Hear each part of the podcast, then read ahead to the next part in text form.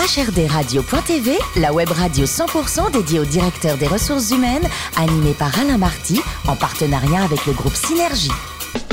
Bonjour à toutes et à tous, bienvenue à bord de HRDRadio.tv. Vous êtes plus de 12 000 directeurs des ressources humaines et dirigeants d'entreprise à nous écouter chaque semaine passionnément en podcast. Réagissez sur les réseaux sociaux, sur notre compte Twitter HRD du bas TV. À mes côtés pour co-animer cette émission, Sophie Sanchez, directrice générale du groupe Synergie. Bonjour Sophie. Bonjour Alain. Ainsi que Florence Corbalan, rédactrice en chef adjointe de HRDRadio.tv. Bonjour Florence. Bonjour Alain. Alors on parle mentoring aujourd'hui, ça vous parle le mentoring? Ah oui, oui, c'est un sujet très intéressant dont on parle de plus en plus mais peut-être pas suffisamment à mon goût. Et d'ailleurs, ça tombe bien, parce qu'aujourd'hui, nous recevons euh, Catherine Thibault, auteure du livre Les clés d'un mentoring réussi, coach et présidente d'Intervenir, en deux mots, consulting. Bonjour Catherine. Bonjour Florence. Vous obtenez un master psychopédagogique en 1973. Vous n'avez jamais écrit une lettre de candidature de votre vie et pourtant vous avez été recrutée très rapidement. Racontez-nous. C'était encore une bonne époque, juste avant la première crise du pétrole, 1973. J'avais un professeur euh, dans mon école de psychologie, en fait, qui avait un cabinet de recrutement. Le cabinet s'appelait Étape. À l'époque, il était d'ailleurs pas loin d'ici, rue de Passy. Et elle est arrivée un jour en disant Eh bien, j'ai une collaboratrice qui prend un congé de maternité et qui, derrière, euh, ne, a décidé de parvenir. Donc, j'ai un poste à pourvoir. Et vraiment spontanément, sans avoir jamais pensé tellement où j'allais travailler après, parce que j'avais plutôt fait des stages en psychopatho, en, hôpital, j'ai levé le doigt. Et voilà ce qui a décidé d'une vocation plutôt pour le cabinet, l'entreprise après. Et ça a marché. Le monde économique. Avant d'obtenir un Master 2, option RH à l'IAE de Caen en 85, vous vous baladez pas mal avec votre mari. Alors où est-ce que vous êtes allé et qu'est-ce qui vous a marqué? Ben, déjà, je me suis baladée un peu contrainte et forcée. On va dire que j'ai suivi mon mari, comme on dit, qui était dans les travaux publics et qui, à l'époque, faisait beaucoup de chantiers. Donc, je suis allée au Mali, où j'ai passé deux ans. Je me suis reconvertie en institutrice maternelle et j'avoue que c'est une expérience qui m'a beaucoup plu, où j'ai euh, testé les méthodes euh, Montessori. Ensuite, euh, je suis allée en Normandie climatique. Et non, c'était non non, c'était C'était plus chaud en Normandie. Les années 76, 76. Ah si, 76 c'était l'année record bah oui, absolument et donc le le Cotentin qui est une très très belle, région, où par contre un, peu un désert économique. Mmh, mais du bon cidre. Mais du bon cidre. vous rentrez chez Danone où vous restez 26 ans. Vous avez occupé euh, quelle fonction à ce moment-là? Vous en avez eu plusieurs, me semble-t-il. Alors, je suis rentrée euh, dans l'équipe recrutement. Alors, ça va vous faire rire, mais à l'époque, euh, on recrutait des candidats, on recevait des candidatures manuscrites, des lettres manuscrites. Et Danone était déjà très connu à l'époque, même si ça s'appelait BSN en fait, mais on était très coté plutôt comme belle marque d'employeur. Et donc, j'avais entre 12 000 et 20 000 candidatures par an à trier. Et donc, on était une petite équipe de cinq personnes. C'était assez compliqué. J'ai mis en place un premier réseau de Macintosh, d'ailleurs, pour arriver à gérer les codes. Vous voyez, on parle d'une époque, c'est il y a très longtemps. Le pionnier. Voilà. Donc, ça. Et après, je, je suis devenue DRH du siège social. Puis après, j'ai été au développement durable où là j'ai eu la chance de pouvoir participer à la création de la méthode d'animation et d'évaluation du développement durable de Danone qui s'appelle Danone qui existe toujours. Donc je suis plutôt fière de ça. Voilà, et j'ai fini ma carrière comme directrice diversité. En place, j'ai mis en place euh, donc les, les politiques diversité. Et enfin, donc effectivement, vous devenez directrice de la diversité en 2008. Euh, et vous commencez à vous intéresser de près à l'égalité euh, homme-femme et vous créez votre propre boîte en 2011 qui s'appelle Intervenir en deux mots. Et c'est là que le mentoring intervient. Et de quoi s'agit-il exactement? Alors, peut-être le fait euh, d'être appelé au mentoring par des entreprises aussi vient du fait que, en tant que directrice diversité, j'ai mis en place des premiers programmes de mentoring, en particulier pour les femmes. Alors, le mentoring, est-ce que je peux vous raconter une petite histoire pour euh, expliquer ce qu'est Avec plaisir. rapidement? Donc c'est l'histoire de Pauline, euh, qui est une jeune femme euh, qui son métier c'est le marketing, et puis elle est passée d'une start-up à une grande entreprise. Et c'est une belle marque, donc elle est super fière d'être entrée dans cette entreprise. Sauf que au bout de quelques semaines, elle commence à déchanter. Déjà, euh, elle comprend pas son budget, il faut le, le niveau de décision, il y a plusieurs niveaux de décision, c'est très cloisonné. Elle avait l'habitude de s'occuper du mix en entier, elle s'occupe plus que d'une chose.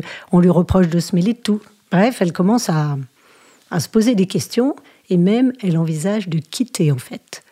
Et puis la DRH euh, lui propose au bout de quelques semaines en fait euh, d'être accompagnée par euh, un directeur de l'audit qui est pas du tout donc dans son métier, hein, mais qui est dans une autre fonction et qui a beaucoup d'ancienneté dans l'entreprise. Et pendant six mois, ils vont se voir à raison d'un rendez-vous par mois. Et pendant ces rendez-vous, qui sont des conversations libres et confidentielles, elle va pouvoir poser ses questions, elle va pouvoir s'ouvrir de ses doutes. Au bout de six mois, elle est tout à fait à l'aise, elle a compris tout ce qui était implicite dans l'entreprise, et elle est efficace, rassurée, et elle est appréciée de tous. Et voilà ce que c'est le mentoring, c'est un accompagnement confidentiel, désintéressé, sur une petite période, entre quelqu'un qui est plus confirmé et quelqu'un qui est plus junior. Sophie Alors, du- depuis quand cette activité est, développée en, en France? Parce que c'est- une activité plus fréquente dans les pays anglo-saxons. Alors en effet, vous avez raison, c'est très développé, euh, on peut citer des entreprises comme IBM, dont c'est vraiment une, une culture, euh, une culture très affirmée. Alors en France, on peut dire que c'est depuis les années 80, 85, toutes les lois aussi sur la parité, parce que ça a beaucoup démarré euh, pour les femmes. En fait, Hein, oui, c'est dans très les lié. programmes, en France, on, on le Voilà. connaît au travers dans, des réseaux. dans les euh, plans d'action de femmes, en Mm. général, on trouve le mentoring. Mm. Ça n'est pas suffisant. hein. Parce que c'est bien de vouloir aider les femmes à gravir euh, les échelons, mais il faut aussi des rôles modèles, il faut aussi revisiter euh, tous les process RH, il faut faire un certain nombre de choses dans l'organisation pour que ça marche. Le mentoring à lui tout seul ne peut rien, Mm. mais c'est il y a des bénéfices individuels. Et dans quel cadre c'est mis en place dans, dans- dans les entreprises? Dans quel contexte, en fait, euh, les, les entreprises euh, mettent en place le, le mentoring pour, pour justement se repérer en, en phase d'intégration de nouveaux, col- nouveaux collaborateurs, comme euh, l'histoire que vous nous racontiez? Alors, il y a principalement, oui, l'intégration des nouveaux collaborateurs. Il y a aussi, euh, surtout, le middle management, c'est-à-dire, on a repéré des talents, des personnes à potentiel, on ne veut absolument pas les perdre et on veut sécuriser leur parcours. Donc, en plus de la formation leadership, par exemple, ou du coaching individuel, on va leur proposer ces programmes de mentoring pour euh, leur donner tous les moyens, en fait, de progresser dans l'entreprise. Et c'est une, euh, une pratique qu'on retrouve plus dans les grandes entreprises? Alors, elle est assez développée dans les grandes entreprises. Moi, mon ambition, c'est vraiment que c'est c'est pour ça que j'ai écrit ce livre aussi, c'est que ça se développe de façon vraiment euh, importante, que ça se démocratise dans toutes les communautés de travail, les associations, les réseaux d'alumni, les réseaux d'entrepreneurs. Ça existe déjà un peu. On va estimer à peu près à 5% le niveau de population qui travaille, qui est exposé au mentoring, c'est très peu. Mhm. Et donc, il faudrait atteindre au moins 30% pour arriver à installer une, cu- une culture de l'entraide. Quel est le, le profil type d'un mentor Et qu- qu'est-ce qu'il faut comme qualité justement pour, pour être un bon mentor? Ah, alors, Tout est dans votre livre peut-être. oui, bien sûr. L'édition Bien Pro. sûr. Il faut de l'écoute. Déjà, juste ça. Peut-être si on dit ça, ça suffit. Après, il faut un peu de générosité pour accorder du temps à une, une autre personne et de la générosité pour partager son expérience.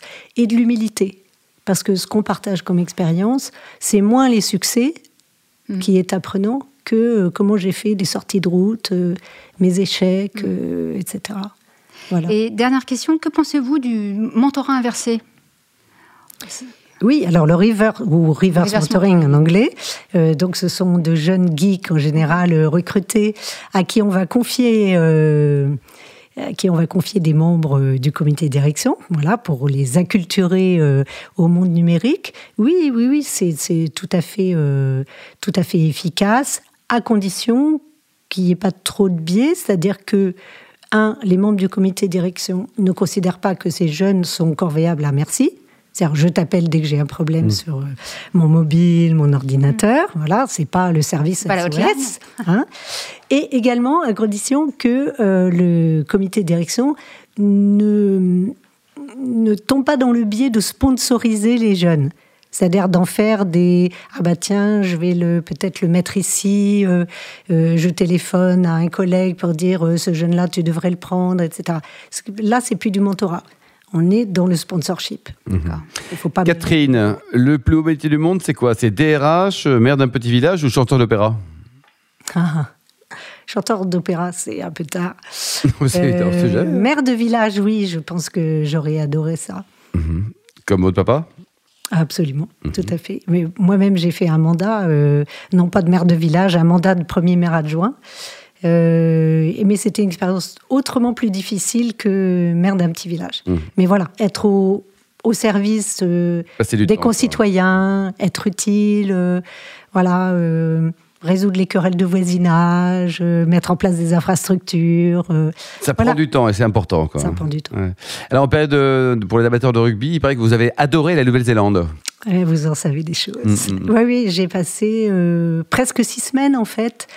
Un pays Il n'y a pas que des moutons, il n'y a pas que des All Blacks, il y a des gens bien, tout ça? Alors, Ah, en fait, il y a beaucoup moins de moutons Ah, en fait qu'on le croit, parce qu'il y a beaucoup de vaches maintenant, et c'est un problème pour le climat, comme vous savez. Ah oui. Donc ça, c'est un petit peu dommage. Par contre, on a quand même des Néo-Zélandais qui sont extrêmement accueillants et qui, euh, avec des paysages mais magnifiques, euh, très variés, avec beaucoup de lacs, euh, et vraiment, quand on voit ça, on se dit mais c'est pas possible, la, la planète. Ouais, le paradis, pas- là, quoi, ouais. Ouais. vous connaissez Sophie? Non, pas du tout. Et vous, Et Florence non, hélas, non. À découvrir. Pour terminer, Catherine, vous militez, vous êtes impliquée, vous soutenez des causes caritatives ou humanitaires? Oui, alors moi je suis très impliquée euh, dans une association qui s'appelle Vise Emploi et je suis responsable de Vise Emploi 94 dans le Val-de-Marne, qui est donc une association qui accompagne des demandeurs d'emploi, quel que soit leur âge, leur durée de chômage et le niveau de qualification. Et on a un réseau de parrains, c'est une forme de, de mentoring en fait, Oui. à vocation particulière qui est l'intégration professionnelle et sociale. Parfait. Merci beaucoup, Catherine. Je rappelle le titre de votre excellent livre, Les clés d'un mentoring réussi aux éditions Studirama Pro. Merci également à vous, Sophie et Florence. Fin de ce numéro de HRDRadio.tv. Retrouvez toute autre actualité sur nos comptes Twitter, LinkedIn et Facebook. On se donne rendez-vous jeudi prochain à 14h précise pour une nouvelle émission. HRD Radio.tv vous a été présenté par Alain Marty en partenariat avec le groupe Synergie.